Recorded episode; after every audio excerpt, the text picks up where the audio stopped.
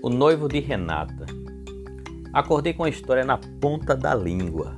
Após os afazeres, dei uma revisada no assunto e, quando a tarde chegou, fui para a rua e andei até ao logradouro.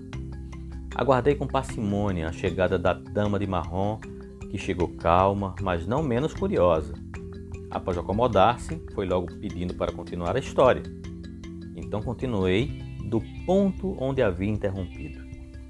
Estava na sala conversando com Dona Fátima, na companhia de Isabel e Renata, quando ouvimos um carro estacionando bem em frente à casa. Renata foi até a porta e recebeu Ricardo adentrando a sala. Logo em seguida nos apresentou e acomodou-se em uma namoradeira que estava vazia no cantinho da sala. Dona Fátima em seguida levantou-se e foi saudar o seu futuro genro. Após as apresentações, ficamos fazendo companhia ao casal. Ricardo me pareceu uma boa pessoa, um rapaz jovem, de boa aparência, natural de Caruaru. Segundo Dona Fátima, as famílias eram amigas de longas datas. Ricardo estudou no Colégio Diocesano de Caruaru, um colégio de ensino tradicional, com é, orientação católica e mantido pela diocese local. Foi fundado em 1927 pelo então cônego Júlio Cabral, e Renata também estudou lá. Se conheceram dentro é, no colégio, mas só iniciaram o namoro após a formação superior. Ricardo concluiu o curso de Direito numa faculdade em Recife e Renata estudou Letras em Caruaru na Faculdade de Filosofia, Ciências Humanas e Letras, conhecida como FAFICA. Após a formatura, Renata começou a ensinar em vários colégios da cidade encontrou Ricardo durante os festejos juninos e só então iniciaram o namoro. Agora então se preparando, olha só, estão se preparando para casar. Vão morar é, inicialmente em Caruaru. Né? Ricardo aguarda uma vaga na agência local do Banco do Brasil. E Dona Fátima nos disse que no início é, não fazia muita fé no namoro dos dois. Mas com o tempo, essa relação foi ficando mais séria e eles se apaixonaram. Estão noivos e vão casar. Não querem vir morar comigo? É uma opção deles. Desde que fiquei viúva, a casa ficou grande para nós duas. Quando casarem, vou vendê-la e morar em uma menor. Tenho uma prima que às vezes vem passar uma temporada comigo. Ela disse que um dia vem morar aqui. No final do ano termina a graduação em Garanhuns e vem para Caruaru morar comigo. Depois da prosa, Ricardo nos convidou para irmos a um bar. De posse do casaco que Isabel aceitou da prima, saímos. Dois casais na noite de Caruaru. Caía uma garoa fininha e estava mesmo um pouco frio. Como Renato já conhecia o local, fomos para um reservado. Havia muitos casais no local. Em um ambiente muito familiar, um músico tocava violão ao fundo. A noite foi muito agradável e a conversa muito boa. Nos conhecemos melhor e o assunto principal foi a cerimônia do nosso casamento. Ricardo nos convidou para no dia seguinte visitarmos uma localidade chamada Fazenda Nova. Então, é, não demoramos muito, pois teríamos que acordar cedo, no, bem no dia seguinte, né? Porque Ricardo nos deixou em casa com Renata e foi dormir na casa de seus pais, que residiam em um bairro é, mais perto do centro comercial. No dia seguinte, tomamos o café da manhã bem mais cedo. Dona Fátima também já estava pronta quando ouvimos o ruído do automóvel de Ricardo.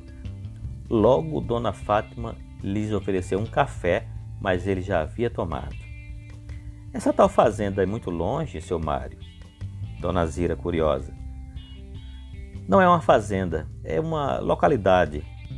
Na verdade, é um distrito que pertence a um município chamado Brejo da Madre de Deus, que fica distante mais ou menos uns 50 quilômetros de Caruaru. Não é muito longe e a estrada é bem conservada.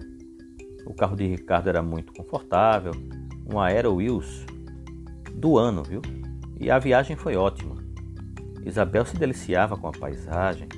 Chegamos ao nosso destino, parecia uma vila com uma grande praça oval né? e, e a igreja numa das extremidades próxima à entrada.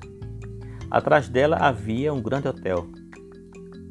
Andamos um pouco pela cidade, mas o objetivo era visitar Nova Jerusalém, que é um grande teatro ao ar livre, onde todos os anos, durante a Semana Santa, é ensinada a paixão de Cristo. Andamos muito dentro da área do teatro, que é uma réplica da cidade de Jerusalém da época de Jesus. Passeamos pelo local com uh, a orientação de um guia. Ele explicava cada espaço e réplicas dos palácios visitados. Quando saímos do local, estava na hora do almoço. Um lugar muito bem cuidado e o calor muito grande. Então fomos procurar um restaurante para comprar água. A fome apertou e resolvemos almoçar ali mesmo. Ocupamos uma mesa e perguntamos o que havia para almoço. Uma bela e deliciosa galinha de capoeira guisada com uma porção de arroz ao leite, feijão de corda, farofa de milho e uma salada crua. A comida foi suficiente para todos. Depois, passeamos um pouco pela calçada, havia umas lojinhas que vendiam lembranças e artesanatos do local Isabel comprou né, algumas para presentear as amigas. Da saída, vimos algumas pessoas vendendo frutas da região, tais como pitombas, umbus, pinhas, goiabas, mangas, ingás, entre outras. Compramos algumas e voltamos para o automóvel, iniciando o retorno para Caruaru. Foi um passeio muito interessante. Quando chegamos em casa, todos precisavam tomar um banho. Organizamos a fila do banheiro, pois só havia um e foi muito divertido. Quando a tarde chegou, o tempo mudou, uma chuva fininha começou a molhar a rua. Ficamos em casa, olhando pela janela, as pessoas voltando para suas residências. Convenci Isabel a arrumar as malas para a viagem de volta ao Recife, que seria na manhã seguinte. O trem sairia da estação às 8 horas. Terminada a arrumação, fomos para a sala. Na ocasião, Dona Fátima nos presenteou com os depósitos para alimentos. Agradecemos e os embalamos para a viagem. Ricardo chegou e foi logo recebido por Renata, que estava muito contente. Foram para a casa dos pais dele e nós ficamos em casa com Dona Fátima. Isabel estava cansada das andadas do dia. Dona Zira, acho que está bom por hoje, né? Eu estou precisando retornar para minha casa, é, levo a senhora até a sua, se assim desejar. Já é noite e hoje a conversa foi boa. Esperei ela preparar é, suas coisas e junto partimos. Ao chegar em casa, me pediu para não esquecer de onde parei. Disse-lhes que estava tudo na ponta da língua. Nos despedimos em frente ao seu portão e fui embora.